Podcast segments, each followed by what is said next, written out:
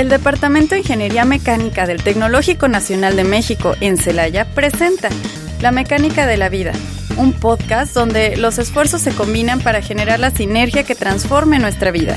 Bienvenidos.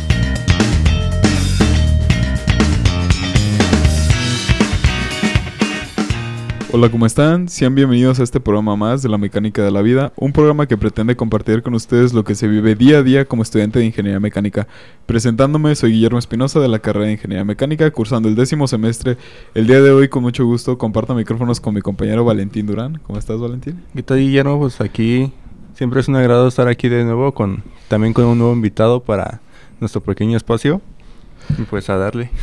Como algunos saben, nuestro espacio está destinado a los egresados de la carrera. Hoy tenemos el placer de que nos acompañe Jesús Gutiérrez González. ¿Cómo te encuentras, Jesús? Hola, ¿qué tal? Muy buenos días. Muy bien, muchas gracias. Gracias por la invitación y muy contento de estar aquí compartiendo micrófonos con ustedes. No, muchas gracias por aceptar la invitación. Sé que te hayas tomado tiempo de, de, poder venir. De poder gracias. venir aquí. Y cuéntanos, ¿hace cuánto tiempo egresaste, Jesús? Ya tengo un tiempo de haber egresado. Este, ahorita antes de entrar al aire, pues estábamos platicando un poquito. Eh, yo egresé en el 2008. este, entonces, pues ya tengo un, ratito este, fuera. Bueno, egresé en 2008 como eh, de la carrera de Ingeniería Mecánica. Y después en, en 2011 de la maestría en Ingeniería Mecánica también. Entonces, este, pues ya tengo un, un ratito de haber salido. Se aventó maestría también en ingeniería mecánica. No, no, fue suficiente. La vida? Sí, no, fue suficiente. El escarmiento no fue yo, suficiente. Yo la acabé y digo, no, ya fue todo para mí. yo ya no quiero ver al tecno saliendo de No, me claro. ya no lo quiero ver. Estaba igual, ¿eh? Así que no digan nunca, no volveré a beber de esta agua porque van a regresar. Entonces, ya me clases. Y cuéntanos, ¿qué te motivó a estudiar aquí en el tecnológico? Uh, fíjate que eh, yo toda la vida he sido amante de los, de los autos. Este, y cuando era niño me gustaban muchísimo, muchísimo este, eh, los autos. Y yo pretendía estudiar ingeniería automotriz. En su momento aquí no existía. Pero yo desde la secundaria ya sabía lo que quería hacer. Entonces, eh, era eso, o también me, me, gustaba mucho astrofísica, me gustaba mucho el tema de ver al cielo y ver estrellas y, saber que había más allá. Sin embargo, pues bueno, mis papás fueron muy claros, dijeron, mira, esto es lo que, lo que te podemos apoyar, el Tecnológico de Celaya está aquí, eh, es una muy buena institución, hay una carrera que no es exactamente igual a lo que tú quieres, pero puede ser afín. Y pues empecé a investigar de ingeniería mecánica, me agradó, entonces, pues desde que yo entré a la prepa ya sabía que, que quería entrar aquí y, a, y, que iba a ingeniería mecánica. Entonces, pues desde muy, muy temprano sabía que, que, que, iba a llegar aquí. No sabía que iba a ser tan difícil, pero, pero la verdad, este, muy grato. Este, la verdad es que eh, no veo otra carrera que, que, que, me hubiera gustado estudiar. Eh, mecánica fue un gran reto personal y, y la verdad es que lo disfruté mucho. Tuvo pues muchas partes complicadas, pero también muchas satisfacciones, entonces estoy muy contento. Siento que la mayoría de los que entramos aquí en ingeniería mecánica nos fuimos por los carros, ¿no? O sea, casi, no, casi. Incluso los que están de fuera piensan que todo, no, carros, carros, sí, pero es aquí. Cuando te pregunta tu tía, oye, ¿qué es en ingeniería mecánica? Oye, se me descompuso el carro. Sí, sí, sí, este, oye, no, o sea, no es así. No, no, no eso. no, no es así. Te puedo cambiar la llanta si quieres, pero, pero eso no. Y cuéntanos, bueno, ¿te especializaste en diseño? En, calidad? en industrial, en el, eh, le platicaba ahorita también a Memo que cuando yo estaba había dos, eh, la retícula más vieja y nada más había la vertiente de diseño y la vertiente industrial. Entonces, diseño en ese momento se me hacía un poco tedioso. Y ahorita platicando también con Memo, creo que coincidimos en esa parte. En ese momento decía, híjole, no, diseño no, no, como que no es para mí y me fui para la parte industrial. Entonces yo soy ingeniero mecánico y mi especialidad pues, es industrial, ¿no? industrial. Así es. Sí, sí también es muy versátil la especialidad. Siento que hay más trabajo dentro de esa área. Sí, porque bueno, eh, a mi opinión, diseño pues sí se me hace una gran especialidad, pero sí. siento que está difícil de encontrar eh, diseño. Fíjate que hoy en día no tanto. Bueno, en realidad creo que todas las ingenierías son bastante versátiles, eh, pero afuera en el mundo laboral sí sí hay mucha tendencia por, por la rama industrial. Digo, México es un, un, país que se ha desarrollado muy, muy fuerte en la parte de, manufactura, primero como maquila, ahora en la parte de manufactura, y ahora pues está tendiendo a convertirse ya no nada más en manufactura, sino también como desarrollador, ¿no? De productos y servicios. Muchas compañías grandes han mudado sus eh, centros de investigación, sus centros de ingeniería a México entonces creo que para futuro va, hay una oportunidad importante no también para esa para esa área. No, sí hay que ver también cómo va avanzando la situación en México cómo se va adaptando a las cosas porque ahorita sí es muy muy de maquinado y todo eso. Sí, la mayoría de compañeros que hemos tenido que salen especializándose en diseño, todos trabajan en calidad. Y es ah, caray. en, la compu con Excel también. Se burlaba tanto de, agarraste industrial por fácil, pero al final de cuentas terminan trabajando en, industrial. Sí, claro. Por eso sí, yo sí pensé que, que casi no había trabajo, porque te digo, la mayoría de mis compañeros He conocido varios, dos, tres, que sí es como de. Yo me atengo a diseño, diseño, diseño, diseño y siguen desempleados. bueno, también, sí hay oportunidad, pero. sí, sí. Perseveran. sí, tienes que agarrar como una cierta experiencia laboral también. Y ya después ya te puedes enfocar a lo que quieras, pero no, yo sí. No, yo diseño, diseño, diseño. Y ahí están en sus casas. sí, sí, claro. Bueno, pues es, es, es algo muy padre, pero pues sí, como bien dijiste, no, no, es, no es tan, tan amplio, tan versátil como la parte industrial, definitivamente. Sí. Y bueno, en tu estancia en el Tecno, algo que haya, te gustaría destacar como una experiencia, algo. ¿Algún recuerdo? ¿Algún recuerdo? Uno bonito. Uno bonito, por favor. Pues mira, más, más allá de la parte académica que, como les dije, yo soy muy, muy agradecido y muy complacido de haber estudiado la carrera. Eh, creo que fue una gran experiencia cuando estuve en el, en el asociación estudiantil, en el capítulo ASME. estuve como secretario, un grupo de compañeros, tomamos la, la, asociación también un poquito impulsados por el, por el, el Inge Arnoldo, que así como que nos dijo, a ver, o la toman o la toman muchachos. No, pues sí la tomamos. Este y, la verdad es que fue una experiencia muy grata. Nos, al menos a mí me ayudó mucho a, a tratar y a socializar con gente fuera, fuera del, ahora sí que del ámbito estudiantil. Este, estar organizando eventos, gestionar recursos para acceder a esos eventos. Entonces fue una experiencia muy, muy grata.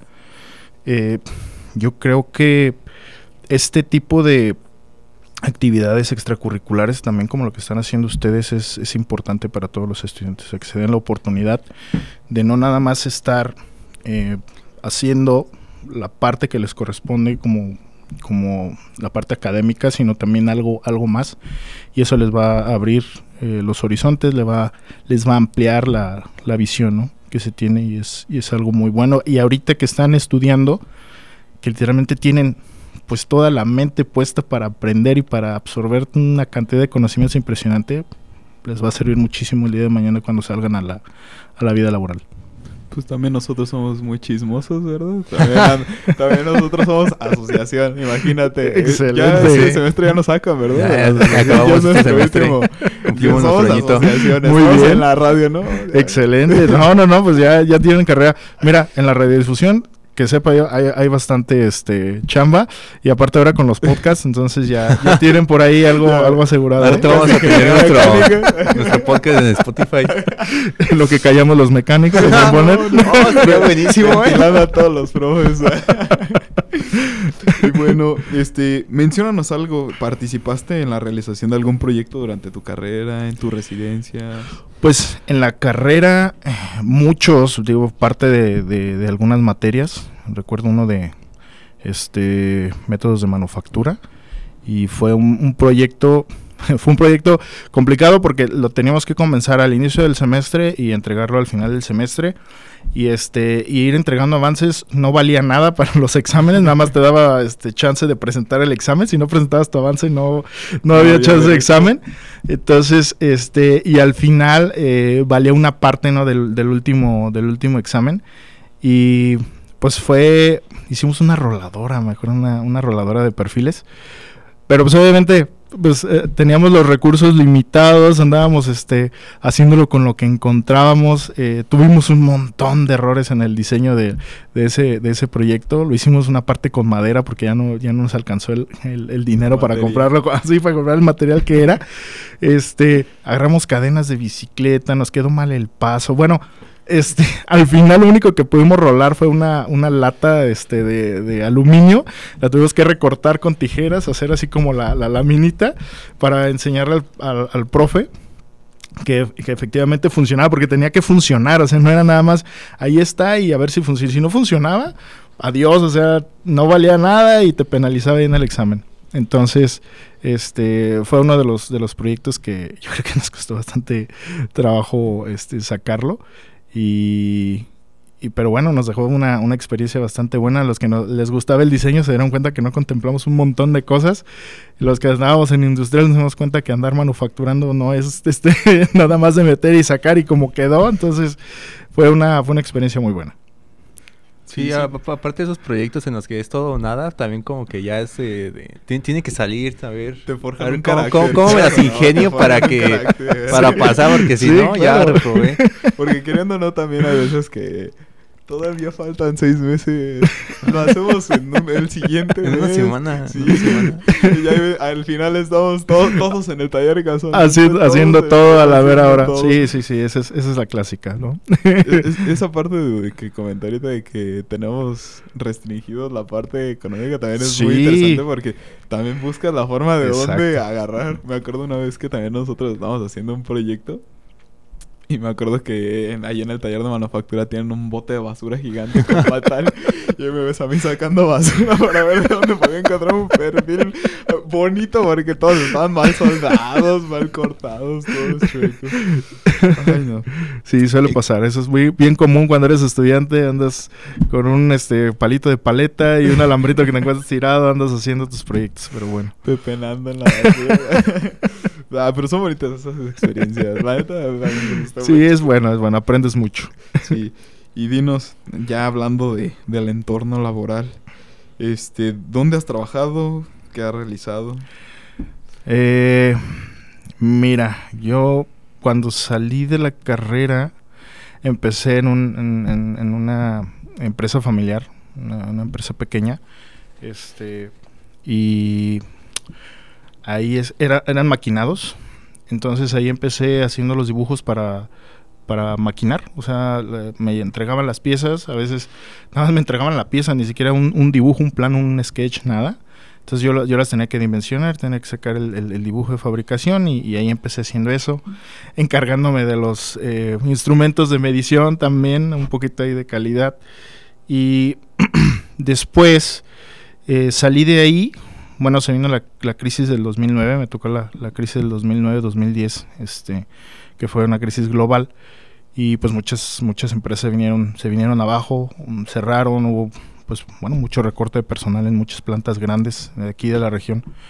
Entonces, eh, por medio de, un tío conseguí el contacto de, de, Capistrano y pues ahí entré, ¿no? Empacadora Celaya, más, mejor conocida como Capistrano. Ahí estuve en el área de servicios generales como mantenimiento, este, desarrollando todos los, los eh, planes de mantenimiento preventivo eh, para echar a andar un MRP de, mantenimiento y ligarlo con su, con su MRO para, para que estuviera demandando eh, materiales, refacciones, consumibles, etcétera. Entonces, bueno, ahí, ahí, ahí se, estuve un ratito y en ese inter vine aquí al TEC para hacer el, Em, el examen por área de conocimientos, que era una manera de titulación.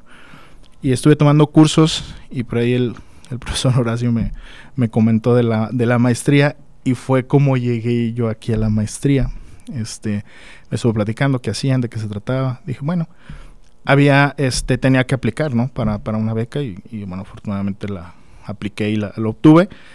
Me vine aquí a hacer la, la maestría en el Inter, el, proyecto de maestría lo hice en el Centro de Investigación y Desarrollo de PEMSA.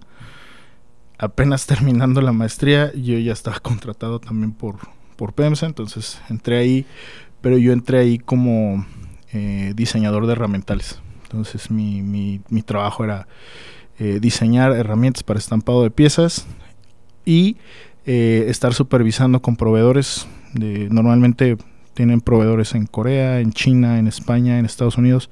Entonces, había un proyecto nuevo, me daban el monche de piezas, eso se, se asignaban a un proveedor y me estaba mandando todos los diseños de los, de los troqueles, revisando que estuvieran contra el estándar que necesitábamos, que tuviera las estaciones que teníamos, obtener retroalimentación de, de, de matricería de, los de, los, de los matriceros, que son unos genios, este, ellos pueden hacer con un poco de soldadura y este y un esmeril le pueden, les pueden hacer un, un troquel completo. Entonces, aprendiendo de ellos, oye, esto sí funciona, esto no funciona, esto cuando lo cambies o se dañe lo vas a poder reconstruir, no, esto quítalo, esto seccionalo. Entonces, ese era mi, mi trabajo. Y des, un poco después, pues bueno, dijeron, oye, eh, eh, necesitamos gente en, en proyectos, entonces, este, pues ahora te pasas a proyectos. Entonces ya me fui, estaba haciendo esa parte también, pero ya también como, como proyectos. Entonces, pues bueno, me, me, tocó ir a seguir eso que yo ya había liberado, eso que yo ya había este, revisado y, y, mejorado con los proveedores, pues ir a darle seguimiento en China. Estuve varios meses en China, también me tocó ir a Corea a, a lo mismo. Este, y bueno, ya después regresé, me quedé algo entre, entre proyectos y seguir viendo la parte de herramientas. Eh, construyeron la, la, planta que se llama Forjas de Celaya, que está justo atrás de PEMSA, justo atrás, y me encomendaron la tarea de transferir números de parte que se fabricaban en Legazpi, España, que ahí tiene una, una CIE, tiene una, una planta. Entonces me fui para allá también para traer toda la ingeniería y ahora fabricar esos componentes aquí, que era un piñón, una cremallera y y otro componente que ahorita no recuerdo cómo se llama. Este, y bueno, pues ahí estuve un ratito. Salgo de ahí, me voy a Irapuato. A Irapuato me voy como especialista de prensas eh, a, una, a, una, planta que se llama ASMO, que es de grupo denso. Eh, estaban arrancando, me fui ahí y pues ahí me tocó desarrollar toda la parte de, de administrativa, de acuerdo a IAG y de acuerdo a IATF, bueno que en ese momento no era IATF, era ISO TS todavía, 16949 toda la parte de AMEF, planes de control, este, hojas de instrucción de trabajo, eh, trabajo estándar, ayudas visuales, todo, toda la parte ¿no? de, de, arranque. Y en el Inter, pues bueno, me hablaron de, de Bitsenman, que es en donde laboro actualmente, y ahí me fui nuevamente como, como ingeniero de, de nuevos proyectos, como launch manager. Y bueno, a la par haciendo también parte de, de ingeniero de procesos, ya más la planta empezó a crecer, la verdad es que la planta no tenía como mucha expectativa. Por, parte de, corporativo en Alemania, como que la pusieron aquí porque sabían que aquí había un, boom industrial en México, pero como sin mucha expectativa, o sea, ellos pensaban que con lo que habían puesto, un par de líneas, con eso iban a tener los siguientes 10 años. Sorpresa para ellos que abrieron la planta en 2016 y en 2018 prácticamente ya estaba llena. Este, cuando yo llegué en 2017 empezaron a caer más proyectos, más proyectos, más proyectos, empezamos a implementar más líneas, empezamos a ganar más modelos para fabricar aquí en México, empezamos a transferir modelos que se hacían en Estados Unidos, los, movimos para México. Entonces, pues eh, me dejaron literalmente únicamente como, como launch manager y este la empresa siguió creciendo, afortunadamente. Eh, después me asignaron ya como como líder de toda la parte de ingeniería, ingeniería de procesos, producto y, nuevos proyectos. Y afortunadamente el año pasado este, acabamos de inaugurar la expansión de la planta, doblamos la planta, proyecto que también estuvo a mi cargo y, y muy contento porque todo, todo salió bien con sus tropiezos como, como cualquier proyecto, pero se, se hizo una, una planta nueva del mismo tamaño de la que había porque ya estábamos completamente llenos y pues también hicimos un, un nuevo edificio de, de, oficinas porque ya también no era suficiente el espacio que teníamos ¿no? para, para todo el personal nuevo que, que estaba ingresando. Y pues bueno, aquí estoy el día de con ustedes, ¿no? a grandes rasgos. Un montón de desarrollo. Oye, una pregunta, Jesús. ¿Qué pasó en el 2009? En el 2009, este, bueno, es que este, este, fue hace mucho. en el 2009 estuvo la crisis, este, una crisis económica que se desató por la crisis hipotecaria en Estados Unidos. Se cayeron todos los mercados. Eh, los mercados hipotecarios arrastraron eh, después a eh, las grandes farmacéuticas Y todo iba bien hasta que se cayeron las, las automotrices. Entonces, cuando las automotrices se declararon en, en números rojos, eh, incluso el, gobierno de Estados Unidos entró a rescatar a General Motors, que era la más grande, eh, porque General Motors estuvo a punto de ser adquirida por Magna, yo creo que ustedes la conocen, Magna. Entonces Estados Unidos protegió la, la, compañía, le, le, dio un soporte, le dio financiamiento público y fue como rescataron a todas las, las, compañías. Digo, no nada más a las automotrices, pero, pero la crisis ya cuando todo se vino abajo fue cuando las grandes automotrices se declararon este, en números rojos. Este, y bueno, eso causó obviamente las plantas que hay en la región, muchas plantas que hay en el norte del país, que, que pues, sus principales este, clientes son las armadoras americanas, armadoras este, europeas, igual mismo caso, eh, eh, asiáticas también, japonesas principalmente, eh, también, o sea, pararon, bajaron muchísimo la producción, dejaron fuera muchos este, productos que estaban haciendo, vehículos, incluso no sé si ustedes recuerdan, GM era dueña de una cantidad grande de, de marcas, muchas se vendían en México. Vendieron Pontiac, vendieron Homer, vendieron este eh, eh, Opel, era, era también de GM, que era originalmente alemana, la vendieron. Eh, entonces reestructuraron, Ford también se deshizo de muchas marcas que tenía, reestructuraron las compañías y entonces, pues bueno, eso fue la, la crisis del, del 2000, 2008, empezó en Estados Unidos. Aquí lo empezamos a sentir en el 2009 y bueno, fue 2009, 2010, este, hasta que fue una, una recuperación como de 3, 4 años, este, hasta que volvió a, otra vez al, al nivel que, que, estaban y ya, bueno, ahorita estamos en un nivel mucho mejor, ¿no? Pero, pero sí, sí fue bastante difícil. Los que egresamos en esa, en esa época, en, ese periodo, yo creo que se, se acordarán, era bien difícil este, conseguir empleo. Yo estuve eh, en la primera empresa que les platicaba, yo estuve contratado por ellos, pero una parte me la pagaba el gobierno del Estado. O sea, el gobierno del Estado también lanzó un, un programa que se llamaba Práctica Trabaja, si mal no recuerdo. Y, entonces eh, una empresa te contrataba, una parte la pagaba, era un apoyo no recuerdo exactamente la cantidad, pero era como un apoyo como si fuera de practicante y otra parte te la daba la empresa y con eso medio ahí completabas un salario mínimo, ¿no? Este y, y pues ahí subsistías un poquito con eso. Pero sí, sí fue una fue una, un periodo complicado, sobre todo para recién egresados y, y en ese momento pues decía, oye, sabes que pues todo mundo te decía eh, necesitas experiencia, necesitas tantos años en este, en este ramo, tantos años en esta, en esta área. Entonces en ese momento yo decía, lo que necesito es experiencia, o sea, lo, lo, que me paguen, digo, si me pagan, qué bueno, o si me dejan, pues por lo menos estar aquí ayudando, este, eh, aunque sea gratis, pero, pero adquiriendo experiencia, ¿no? Que era la, era la moneda de cambio para poder ofertarte en el, en el campo laboral. Sí, luego eso es también algo que no muchos quieren hacer de pues, matarse un tiempecito, ¿no? En lo que obtienes experiencia, en lo que agarras calle, porque saliendo pues no es como que ya, ya egresé. sí, sí, quiero, sí. Quiero el puesto de jefe.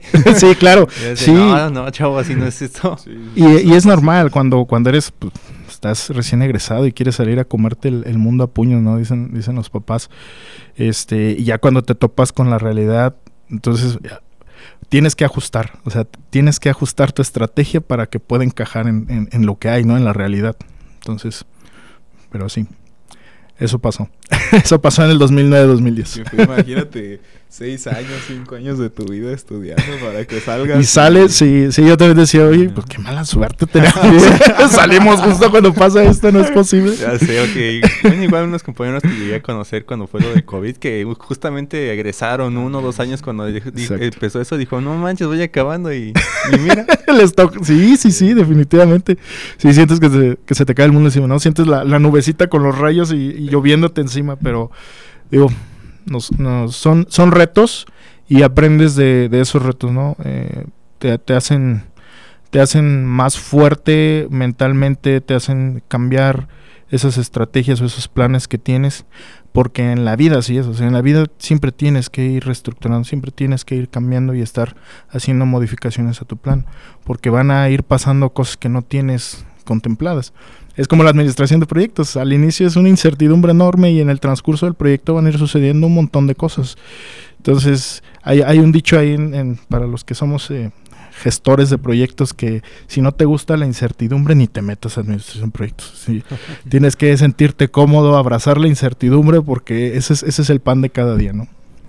no hablando también un poquito de eso de gestionar de proyectos, ¿cómo, ¿cómo, es la preparación para realizar, no ya no solo proyectos, sino ya internacionales? Porque nos comentaste que trabajabas para pues, de otros países también. O sea, de por sí yo me imagino trabajando con mi compañero de al lado, o sea, con un, con un equipo que yo conozco, ahora ya a otro nivel. Nosotros que tenemos tanto tiempo de conocernos, hay veces que es como... Ah, Se quieren jalar los cabellos, ¿no? Sí. Sí, eh, eso, es, eso es normal, mira. Hay, hay, definitivamente hay una diferencia cultural y la diferencia cultural pues eh, juega un papel importante. Y otra es la, la barrera este, del idioma, ¿no? La comunicación. Eh, es, yo en, personalmente trato primero de conocer a la gente, o sea, eh, de, de, conocer como cuál es su manera, su personalidad, qué es, es un poquito lo que le gusta, como, como más o menos este eh, plantea su estrategia de trabajo y, en base a eso empiezo a gestionar las, los entregables, eh, las actividades que, cada quien tiene que hacer, ¿no? Eh, pero sí es muy, muy importante conocer que tenemos una diferencia cultural. Me toca trabajar con gente de Estados Unidos, me toca trabajar con gente de Alemania, con gente de China, y, ya traemos un chip diferente desde, pues, desde lo que somos, ¿no? Este, traemos en nuestro ADN nuestra, nuestra nacionalidad y nuestras costumbres. Y por ejemplo, decías ahorita, los mexicanos son mucho de al final le metemos a full porque no, no, no, no fuimos avanzando.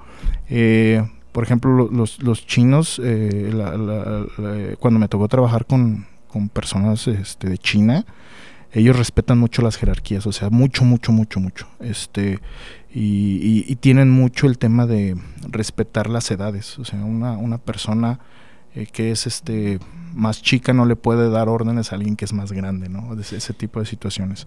Y pasa también, por ejemplo, en Corea. Este, en Estados Unidos una mentalidad un poco más, más libre, más, más liberal. Este, y, a veces nosotros nos gusta traer un poquito todo así en el puño, ¿no? Este, estar eh, controlando y ellos no, ellos, ellos trabajan más eh, estando libres, ¿no? Les, les, marcas un marco de trabajo y, ellos trabajan bien así.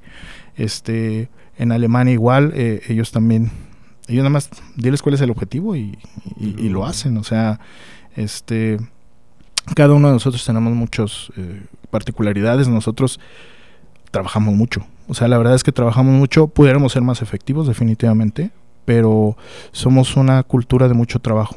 Y a veces eso también chocamos, ¿no? Porque, por ejemplo, tengo proyectos que vamos llegando a final de año este, que tienen que continuar empezando el año, como es el caso ahorita, tengo varios. Y Alemania, pues ellos toman sus vacaciones, o sea, ellos, ellos se van, llega diciembre y adiós y hasta mediados de enero regresan. Entonces, y nosotros, pues no, seguimos trabajando, si es fin de año, si es inicio de año, o sea, y decimos, oye, pues que necesito que me conteste, necesito. Entonces, ya cuando vas tomando en cuenta todo eso, pues tienes que tomar, tienes que hacer tu estrategia en base a, a todas esas este, situaciones que se van a presentar, diferencias culturales, ¿no? bueno, perdón que te interrumpamos en esta plática tan interesante, pero nos vamos a ir un pequeño corte. Ahorita continuamos. Perfecto, gracias. En un momento regresamos a La mecánica de la vida. Ya estamos de regreso en La mecánica de la vida. Bueno, estamos de regreso aquí en el programa. Y bueno, continuando un poquito el tema, Hablando ya sobre otras cosas de... Aprovechando lo que nos hablaste de trabajar con varios equipos y todo eso, algunos tips o puntos a mejorar, más como uno como mecánico, ¿no? De liderazgo. Porque ese tema pues, creo que nosotros lo tenemos muy, muy, pero muy mal. Sí. De trabajar en equipo, de, todo, todo eso. Creo que es algo, una parte muy, muy importante y platicábamos antes de, entrar al aire, eh, que tenemos que desarrollar las, la, todas las habilidades soft, nosotros como mecánicos en la carrera no las desarrollamos. Y, a lo mejor es por el corte que, que, platicábamos, ¿no? Que, tenemos como perfil académico. Y sí es algo súper importante eh, estar desarrollando esas habilidades soft, habilidades de comunicación, habilidades de retroalimentación, resolución de conflictos, porque como bien decías, tienes no sé cuántos años conociendo a Valentín, y de todas maneras, este, Ay, este no, no hizo lo que yo le dije, o al revés, ¿no? Lo chambea. Y si hay que tener herramientas para poder retroalimentar correctamente sin romper la relación, ¿no? Porque al final del día, si están en un, equipo de trabajo, necesitan que el otro siga trabajando. O sea, no te puedes agarrar del chongo y tú y yo, y, porque se rompe esa relación, se rompe la sinergia y pues adiós resultado. Y es una cadena, o sea, todo el equipo depende uno del otro. Este, el trabajo que tú entregues va, a ser el input del que sigue y viceversa. Entonces, eh, yo creo que una parte importantísima es el tema de comunicación. Comunicarse con, la gente. Eh, me ha tocado estar en varios cursos de liderazgo y de comunicación asertiva y es este el típico dicho, es que yo así soy, es que en mi casa así son. Yo, yo nada más le digo, sabes que estás mal y, así, y, pues si se sintió mal, ese es su problema. Mm, en un equipo de trabajo no puedes hacer eso, ¿no? A, veces sí tienes que suprimir un poquito. Cada uno de nosotros tenemos nuestro carácter y nuestra manera muy particular de ser, pero tienes que llegar a una línea base de comunicación en donde todos estén en el mismo nivel, en donde todos nos comuniquemos de la misma manera, este, sin llegar ni a ofender ni a causar un, conflicto, ¿no? Porque lo que quieres es no causar un conflicto, sino destrabar una situación que nos está dando. Entonces, este, yo considero que algo muy importante que los estudiantes pueden desarrollar y, gracias a ahora a las redes sociales y a un montón de herramientas digitales, pues pueden tener acceso a, un poquito de información o un mucho de información más bien de, cómo comunicarse, de cómo hacer este coworking, de cómo este gestionar eh, personal, eso es lo más, lo más, más difícil. A la máquina le pones on y trabaja. A lo mejor se descompone y le cambias dos, tres cosas y vuelve a trabajar.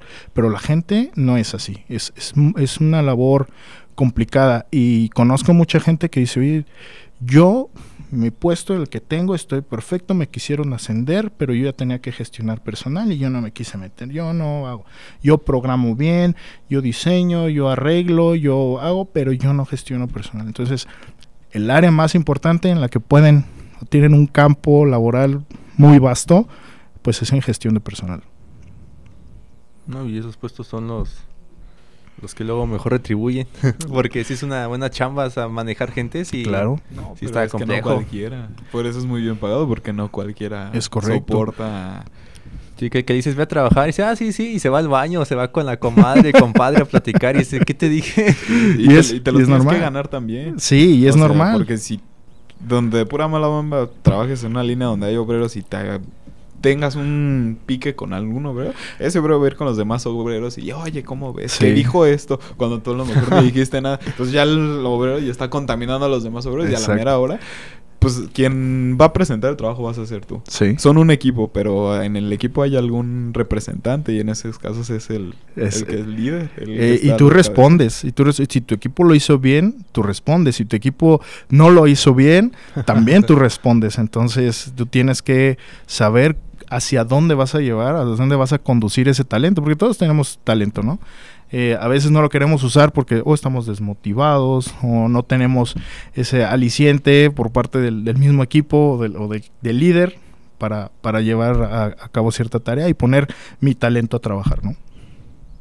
Sí, fíjate que me he dado cuenta de a lo largo de tanto programa que normalmente las personas que son más exitosas dentro del ámbito, incluyendo gracias, este, de las personas que hemos tenido, las que son las que han sobrellevado más las cosas o han pues han sido exitosas dentro del ámbito laboral, normalmente siempre le echa como de tú puedes, todos tenemos talentos. Porque sí me he dado cuenta que si hay ingenieros que sí es como de, no, yo soy mejor que él, yo soy esto. Y normalmente sí, pero ¿en qué has trabajado? O sea, ¿cuál es tu experiencia? No, pues es que yo no salí de aquí. Sí. O sea, normalmente he visto que las personas que son más celosas, más envidiositas, o sea, como que tienen más problemas. Y en la viña del Señor hay de todo, ¿eh? O sea, a mí me ha tocado este tener líderes que son el, el ejecutivo este malvado, ¿no? Este, su, su manera de gestionar personales es este gritando, insultando y diciendo, y hay organizaciones que lo soportan, o sea, dentro de la organización eh, se, se tolera eso, o sea, incluso hasta creo, eh, sin temor a equivocarme, lo ven hasta como bien. O sea, oye, tú qué bien que los traes casi casi con látigo y golpeando. Y pues también eh, tienes tú la opción de decidir, ¿sabes qué? Este, este tipo de gestión de, de, talento no me gusta. O sea, y, adiós y me, voy a otro lado. Eh, ahorita, actualmente en la empresa donde estoy, yo creo que es algo muy bueno que, hacemos y, y cuesta trabajo, pero es darle ese peso al personal. O sea, no no tratar a la gente como con el, con el látigo y, tratar de buscar de qué manera los puedes motivar con un montón de herramientas de liderazgo, un montón de herramientas de comunicación para que puedan este eh, alcanzar los objetivos, ¿no? Al final del día es lo que, lo que estamos buscando todos, pero no a través del, de la letra con sangre entra. Entonces, y cada organización es diferente, ¿no? Eh, les repito, hay organizaciones que lo permiten, incluso hasta lo, ven como bien, y hay organizaciones que, que, no. Y digo, eh, yo me siento muy contento y muy, muy orgulloso de estar en una, en una organización actualmente que no, que no va por este por este tema, ¿no? Que, gestiona de manera diferente y de manera más moderna, porque hay muchísimas corrientes nuevas que, que se pueden utilizar. Entonces. y bueno, cambiando un poquito ya de tema. Este, vimos que contabas con muchas certificaciones. Este, ¿me podrías contar? Bueno, a mí me llamó más la atención la de PMP. Ajá. ¿Qué es esa certificación y de qué trata? Bueno, PMP es una certificación, es eh, Project Manager Professional. Eh, la otorga el Project Management Institute, que es la máxima autoridad en, gestión de, proyectos. Es una institución internacional eh, que tiene muchísimos años de haberse creado. Y lo que hicieron eh, los fundadores pues fue juntar a un montón de gente que le, gustaba, que estaba en el ámbito de gestión de proyectos eh, y empezar a compartir experiencias, ideas, metodologías, filosofías y, lo que hacen es que ahora que es una comunidad muy muy grande, en México no tanto, en México habemos como 70 mil más o menos PMPs, lo cual es muy muy bajo en la cantidad per cápita por la población este de México. O sea, hacen falta más. Este, y lo que hacen es reunir toda esa información, eh, estructurarlo en algo que le llaman el Pinbook, este, que es un libro donde vienen todas las buenas prácticas de gestión de proyectos y viene una estructura muy específica para gestionar proyectos, desde la parte de predictiva, que es como normalmente gestionamos los, proyectos, eh, al menos en industria, que es hacemos un, un timing, este, lo ejecutamos, vemos si vamos adelante o atrás y es más o menos en lo que se embarcan todos, se, se, quedan ahí enfrascados, pero hay mucho, mucho más atrás eh, de eso. Hoy en día tenemos los métodos ágiles que nacieron en la gestión de software, que, que es este algo muy, muy interesante y que ahora se, existe en la metodología híbrida, tanto este, ágil como predictiva. Y eh, todas esas herramientas que te dan sirven para saber en dónde vamos a poner como negocio, ya sea tuyo o cuando estés trabajando en una compañía, en dónde vas a poner el dinero. Al final, toda esa metodología es para definir si el proyecto que vas a emprender es negocio o no lo es. Eh, y desde luego que pasas por un montón de etapas para poder saber eso. Y a veces suena tan, tan trivial y tan trivial que dices, oye, si es una compañía tan grande, tan enorme, ¿a poco no van a saber que eso no es negocio? No. O sea, así como hasta en las mejores familias, desde las empresas pequeñas que son familiares hasta los monstruos enormes que General Electric, Siemens, no sé, eh, empresas de ese tamaño, se les llega a pasar. O sea, llega a haber momentos en el que invierten en proyectos que no van a ser sustentables, que no van a generarles utilidades y vean, por ejemplo, casos como, como Kodak, ¿no? Kodak era una compañía inmensa y pionera en lo que hacía, no mutó, no invirtió en los proyectos que tenía que haber hecho y se fue a, se fue a pique, ¿no? Este, Nokia, no, Nokia a lo mejor para ustedes no, no, no está representado, pero cuando yo estaba joven, todo el mundo traíamos Nokia y eran de esos teléfonos que se les podía pasar un carro encima y no les pasaba nada. este, y era preponderante, o sea, era, era prácticamente monopólica y no mutó en el momento que debió haberlo hecho y bueno, hoy Nokia ya no es un, jugador preponderante en el mercado, ¿no? Eh, y básicamente todo lo que aprendes en, en, en, como PMP, y digo, hay muchas otras certificaciones del PMI, pero te dan las, las bases y todas las herramientas para que puedas hacer un análisis del proyecto. Primero, si es viable, si está alineado a estrategias eh, del, del, negocio y, y, este, y después cómo lo vas a gestionar una vez que decides que sí es, sí es este, un proyecto viable cómo lo vas a gestionar y cómo lo vas a llevar al cierre, ¿no? Que es a la entrega final del, del proyecto. Entonces, a grandes rasgos. sí, mira la parte de, de, actualizarse que justamente estábamos hablando hace un momento. Exacto. De que se estancan en algo y por no actualizarse.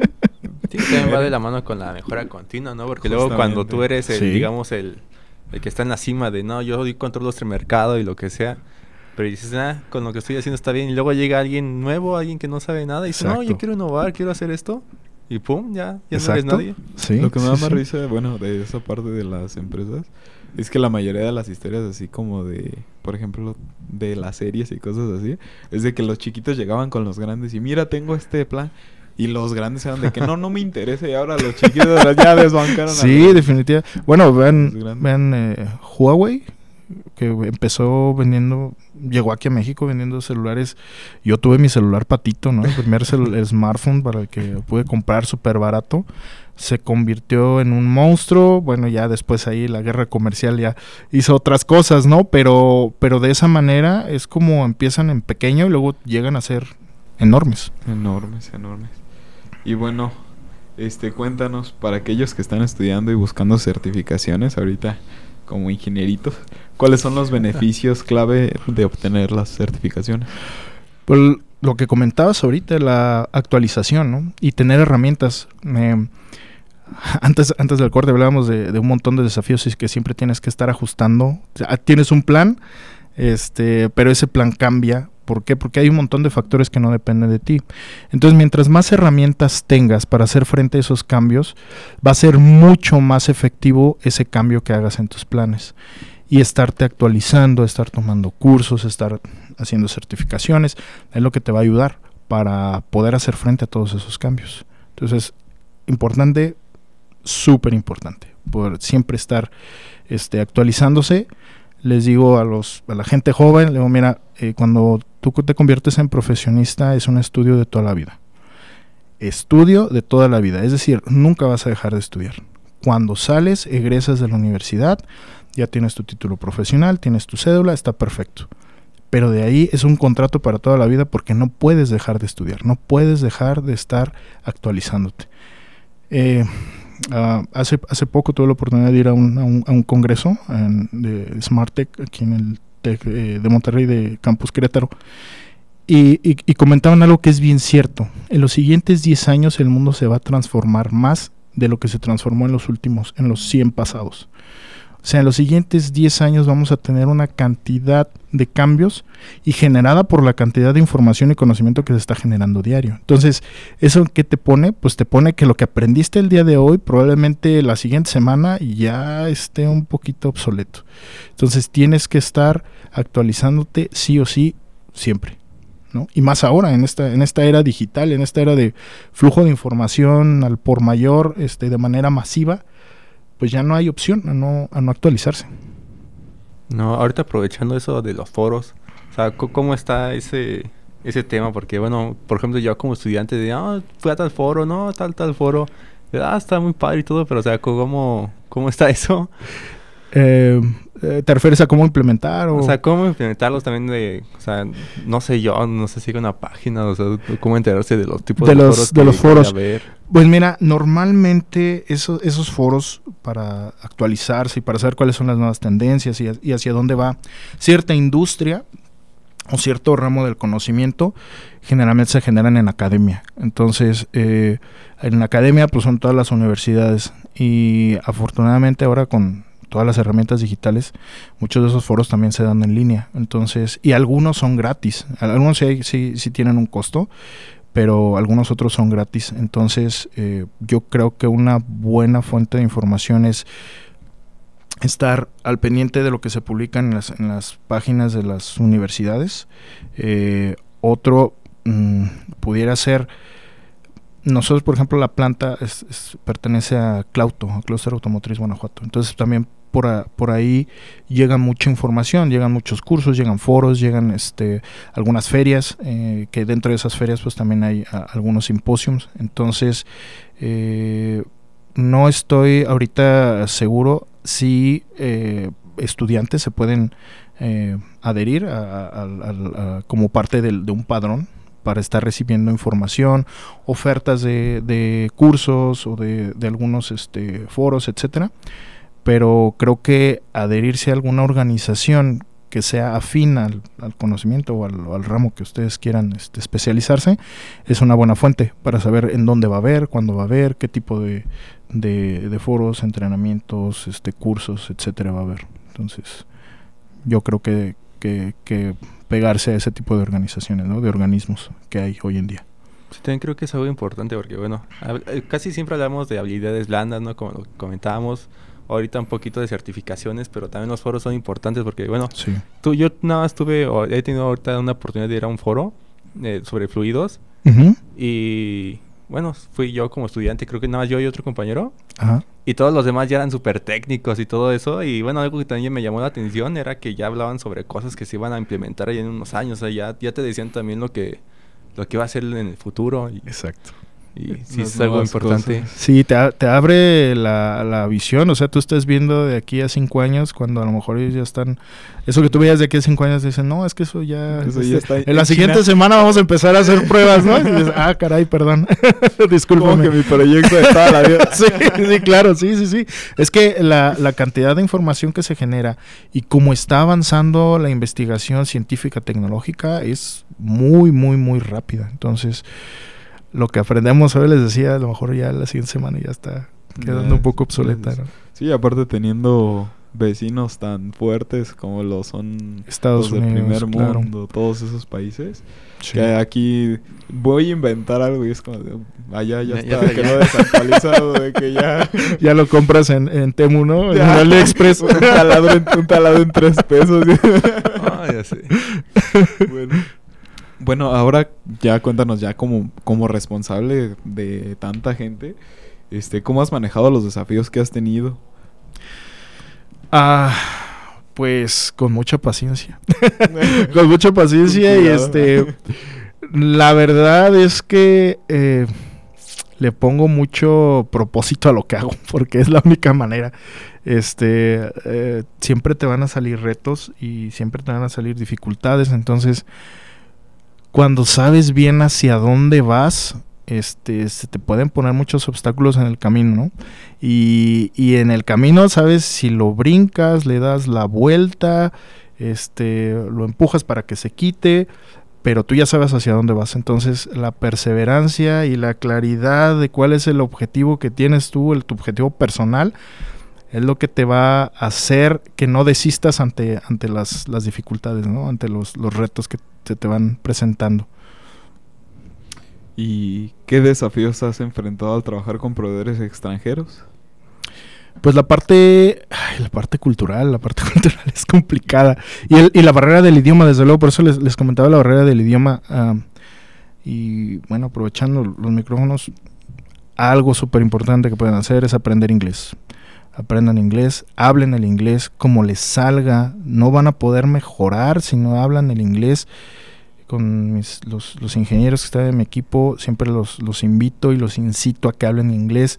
Tenemos un montón de juntas con, extranjeros y digo, no, que no les dé pena, o sea, si lo hablaron mal, ya alguien les dijo que lo hicieron mal y la siguiente vez lo van a hacer bien.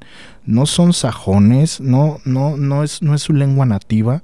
Y, aprovechando que, por ejemplo, a veces hablan con un extranjero, por ejemplo, con, gente de China o gente de Alemania, tampoco es su, su lengua nativa el inglés, ¿no? Lo, pueden tener en un mejor nivel que ustedes, que nosotros, que, somos este, latinos, ¿no? Pero eh, no, no van a ponerse a hablar al nivel de Shakespeare, ¿no? Eh, van a, va a haber este, esta condonación de, ay, esa parte no la puedo explicar bien, no la, no la supe decir tan bien como era. Pero atrévanse a, hablar el, inglés, atrévanse a hacerlo. Y igual cuando están hablando con, por ejemplo, con, alguien de, Estados Unidos, un americano, un inglés, se va a bajar a su, a su nivel, porque es como cuando ustedes hablan con, con alguien que, por ejemplo, que es de Japón y que habla español y de repente dos, tres cosas no le salen, pues ustedes también bajan su, su ritmo, bajan su nivel, pues para entenderse. Pero aquí lo importante es que se puedan comunicar y lo más importante para romper esa barrera cultural o ese choque cultural es la comunicación. Y la manera más efectiva de comunicarse con gente del extranjero, pues es en inglés. Ojalá, digo, a mí, yo conozco gente que habla cinco o seis idiomas y digo, wow, yo hablo mal español y el mal inglés y es la manera como me comunico y es la manera como empiezo a hacer lazos de comunicación y de camaradería y de trabajo y a veces este se acaba el trabajo y, me dicen, oye, ¿sabes qué? Vámonos por una cerveza, vámonos, te voy a llevar aquí, te voy a llevar allá, porque se genera ese lazo y se reconoce, yo creo que a ustedes les pasa eh, que reconocen a alguien por el esfuerzo, porque se ve que le está echando ganas, porque se ve que, está rompiendo este, sus propios límites. Y cuando un extranjero viene y, te puedes comunicar a un buen nivel con él, o estás haciendo el intento de hacerlo, te lo reconocen y dicen, oye, está haciendo algo está haciendo algo bueno y está rompiendo un poquito sus límites para comunicarse conmigo y te lo reconoce, ¿no? Y, la manera de reconocérselo, pues es eso, que después se termina el trabajo y, te vas a comer unas salitas con ellos o te vas, este, te invitan a, tomar una cerveza o un vino caliente, no sé, este, y es la manera en como te das cuenta que, que, que, que están valorando, ¿no? Tu esfuerzo y que esa, ese choque cultural se empieza a minimizar, se empieza a hacer chiquito, ¿no? Ya las diferencias culturales, pues esas quedan, quedan de lado. Te das cuenta que somos humanos, respiramos, comemos, sudamos exactamente igual. Eh, pero no lo puedes hacer si no rompes la barrera del idioma, que es la primerita, es el, es el, el muro, ¿no? Más, más grande. Sí, también es algo principal, también te oportunidades. Por ejemplo, un compañero mío, o sea, que estaba como residente, eh, su jefe directo no manejaba, o sea, no masticaba el inglés y le ayudó a ir a una plática, ¿no? Ya con los jefes de otra empresa y todo eso y pues, también te abre pequeñas oportunidades para... Claro, desde luego. Las oportunidades de trabajo se dan mucho también por esto, ¿no? Por, por, por hablarlo, por, hablar otro idioma, el inglés es este eh, mayormente, pero de eso también te abre mucho las, las, las posibilidades, porque no importa que no conozcas específicamente del, negocio, de lo que se hace ahí, o a lo mejor este necesitaban un ingeniero químico, pero no encontraron uno que hablar inglés, pero oye, ¿sabes qué? Está el ingeniero mecánico que habla inglés, tráetelo. Porque si, si no nos podemos comunicar, aunque sepa muchísimo de, de su ramo, pues no vamos a llegar a ningún lado, ¿no? Entonces, ese es un área de oportunidad importantísima. Vuelvo al tema de las herramientas digitales que hay hoy en día. Pueden tomar clases hasta de coreano si quieren en, en, en, línea y, gratis. Entonces, pues el inglés que estamos aquí a un lado de, ahora sí que del vecino, del vecino que es el, como que la fuente más, más grande, ¿no? Del, del idioma pues, ¿por qué no nos damos la oportunidad? Digo, diario vemos películas en inglés, diario escuchamos música en inglés, entonces, pues, ¿qué, qué, qué, qué nos falta? ¿no? Así es. Bueno, ya para concluir, porque ya se nos va también un poquito el tiempo. Sí con, como último, algún consejo, algo académico, algo personal que le quieras dar a los que van a egresar, a los que van entrando y a los que están ahorita? Mm, recapitulando de casi todo lo que, hablamos ahorita, uno, que tengan bien claro hacia dónde van, que tengan muy definido cuál es su, objetivo, que siempre le den un propósito a lo que están haciendo, que eso, eso les va a ayudar a no desistir en, alcanzar su meta y, dos, mm, siempre van a trabajar con gente. Entonces nunca, no importa en el puesto que estén, nunca hay que olvidarnos que estamos trabajando con gente, no con máquinas. Entonces a la gente eh, hay que tratarla como lo que es, es una persona que tiene habilidades, que tiene emociones, que tiene necesidades, que tiene este, toda una historia atrás y tenemos que que tratar a las personas como, como lo que son. Independientemente de dónde, de dónde estemos y en qué nivel estemos, siempre tratar a la gente como, como personas. Bueno, agradecemos a nuestro invitado por hacerse un espacio el día de hoy y participar en este gran programa. Eh, apreciamos que te hayas abierto tanto, que nos hayas dado tantos consejos. Gracias. Estas risas también se agradecen muchísimo. Esperamos vernos nuevamente. Eh, y con esto finalizamos esta emisión agradeciendo su compañía y la compañía de nuestros invitados. ¿Algo más que ustedes agregar? No, pues nada más agradecerles a ustedes la invitación y el espacio y pues ojalá que nos veamos por aquí después en otra en, otra plática en un nuevo episodio. Y sin más los invitamos a visitar nuestra página de Facebook Departamento de Ingeniería Mecánica al igual que el de Radio Tecnológico a donde nos pueden enviar sus preguntas sugerencias e inquietudes. No dejen de sintonizarnos y nos vemos en la próxima. Muchas gracias. Gracias. Hasta luego. Hasta luego.